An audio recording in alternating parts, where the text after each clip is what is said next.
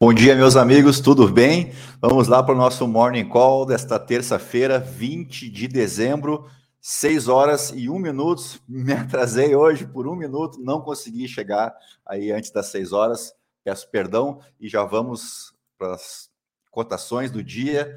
Dá uma olhada aqui como tá feio o negócio, tá tudo vermelho quase, né? A gente teve um dia de fortes perdas uh, no mercado asiático, tivemos uma decisão que chegou a ser surpreendente por parte do Banco Central japonês, que resolveu uh, mexer na faixa né, de, de, de rendimento dos, do, dos juros sobre os títulos da dívida japonesa. A gente pode ver aqui, cadê o Japão? Deixa eu achar. Deixa eu dar um localizar aqui para mais fácil. Aqui, o índice Nikkei. Falei.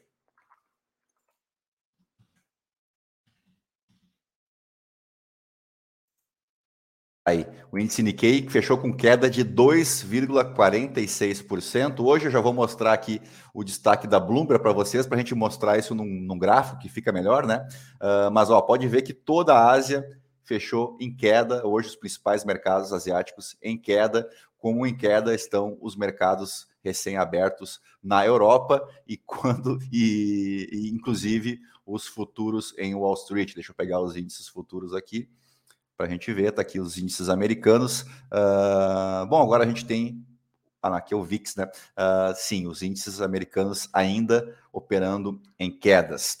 Deixa eu voltar aqui para mim, para a gente pegar a parte da capa da Bloomberg, para nós começar o nosso resumo das notícias. Uh, o destaque da Bloomberg aqui: Musk limita a votação na política do Twitter para membros azuis, né? Uh, as contas blue, que são os, os pagantes, após votação. Ah, eu peguei aqui, eu acho até aqui. Ó.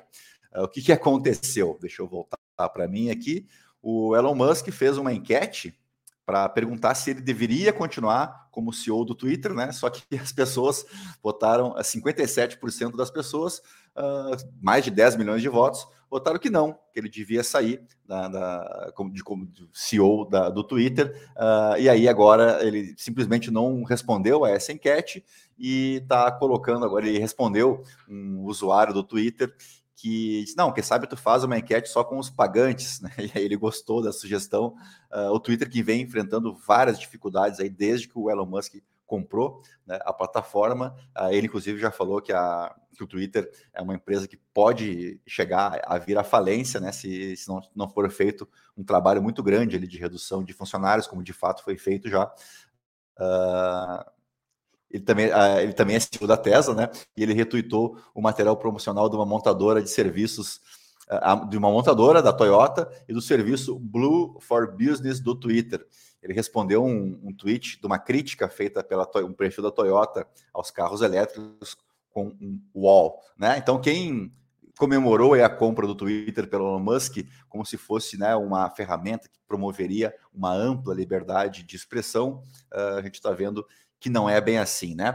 Um outro destaque da Bloomberg é essa: o Trump corre o risco de ser banido de cargos uh, eletivos, né, com evidências de insurreição. A gente falou sobre isso no fechamento de ontem, mas eu trouxe aqui hoje o, do que, que ele está sendo acusado, né? Quais são os crimes que ele está sendo acusado? São quatro acusações.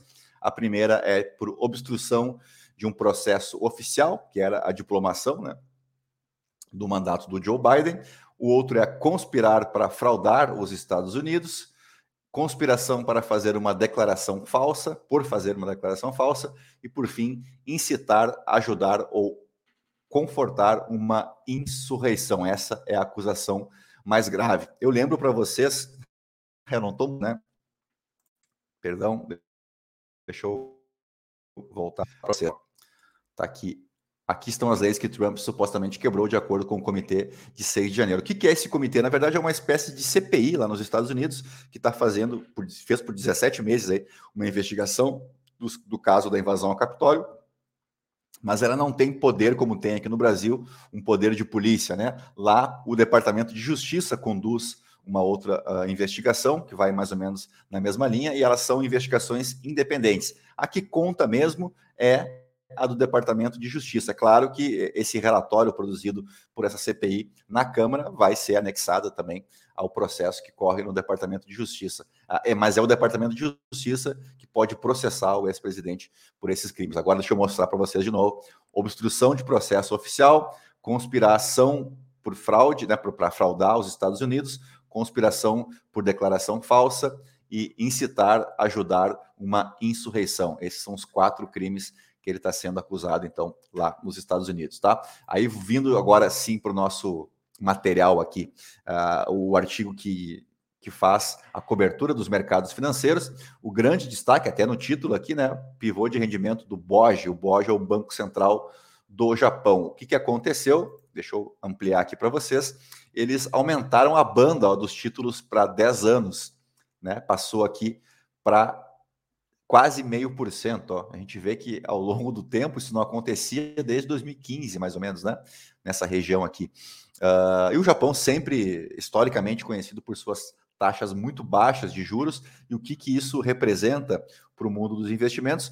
Lembrar que o Japão é um dos grandes detentores de dívida americana, né, dos treasuries, e também um dos maiores detentores de dívida europeia. Quando você aumenta a atratividade dos títulos japoneses, no, no caso em tela aqui, você está sinalizando para os investidores que vivem no Japão uma maior atratividade nos títulos públicos japoneses, que pode drenar, então, parte né, desses, desses títulos que têm em poder de investidores japoneses, de instituições financeiras também, obviamente, uh, que podem, então, mudar de mão, né? podem uh, vender esses papéis de títulos de dívida americana ou de títulos europeus e começar a investir no próprio país. E essa medida que também fortaleceu o iene, ou seja, fica mais caro, ficou mais caro hoje para o investidor internacional fora do Japão investir em papéis de empresas japonesas.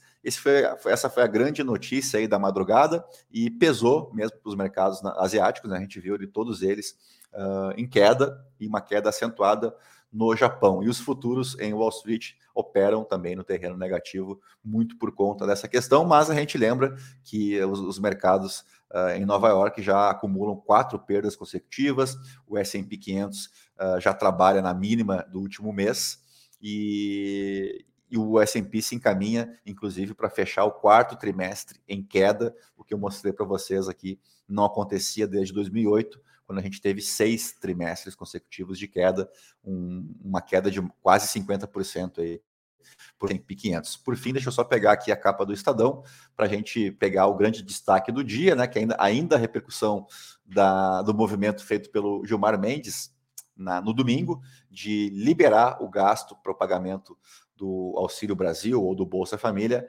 uh, como um gasto extraordinário fora do teto dos gastos. E depois disso, a gente viu uma reação do Congresso. Não, logicamente, o Congresso não gostou, porque ele vinha usando, especialmente na figura do Arthur Lira, uh, usando isso como barganha né, em relação ao governo eleito, para tentar uma composição melhor de cargos em ministérios, em estatais, uh, e agora ficou um pouco enfraquecido o Congresso. Por que, que eu digo um pouco?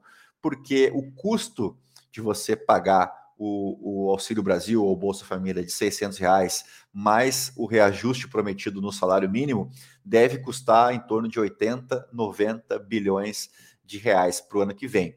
Só que o que o governo tenta via PEC é um valor bem maior, né? quase que o dobro disso. Então, sim, a discussão continua entre o governo eleito e o Congresso, e a PEC da transição vai vai para discussão, né, hoje isso se intensifica e deve ser votada amanhã. Ainda não temos uma previsão aí de votos, a gente lembra que precisa de 308 votos para aprovar isso na Câmara, em dois turnos também, tal qual no Senado, uh, e que esses 308 votos correspondem a três quintos uh, dos parlamentares. Né? Uh, o que, que, pode acontecer ainda em relação a esse assunto é a, o Congresso não aprovar, né, a Câmara não chegar a bom termo aí com o governo eleito, isso ficar para o ano que vem, e já na primeira semana uh, de fevereiro do Legislativo, né, quando toma posse o novo Congresso, uh, se faça isso via medida provisória, aí uma medida provisória que parta do Executivo e o Legislativo teria então 60 dias para apreciar o tema. É uma outra alternativa que o governo eleito tem. Uh, me parece, inclusive, que deveria ser tentado antes a alternativa da medida provisória, e olha que eu não sou fã de medida provisória. Por que, que eu digo isso?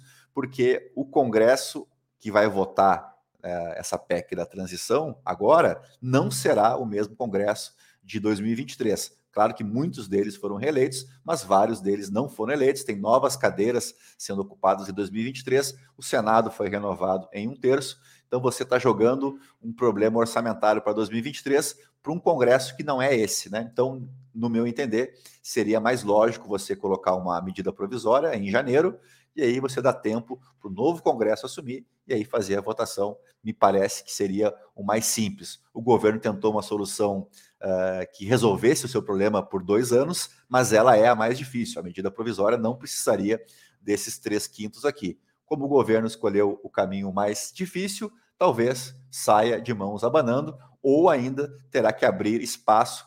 Né? A gente falou ontem dos 19 bilhões de reais que seriam, estão no orçamento estavam, na verdade, né, do orçamento para 2023, mas que não podem mais ser colocados como RP9, que são aquelas emendas de relator, porque o, o STF julgou como inconstitucional essa prática. Então, o que, que os parlamentares vão tentar fazer a partir de hoje é colocar esses 19 bilhões dentro dessa PEC de transição para o ano que vem, né? Mas vão ter que colocar isso em, em outro, como outras emendas, né? Uh, eles estão tentando colocar as emendas impositivas, só que não é esse o propósito, né? Emendas impositivas têm um outro propósito. Esse valor de 19 bilhões é muito alto para emendas impositivas. Se tentarem fazer isso e se conseguirem, tem mais uma brecha aí para que isso seja judicializado novamente e, no meu entender, uh, com grande chance de ser considerado inconstitucional mais uma vez. Mas isso é papo para um, um outro encontro.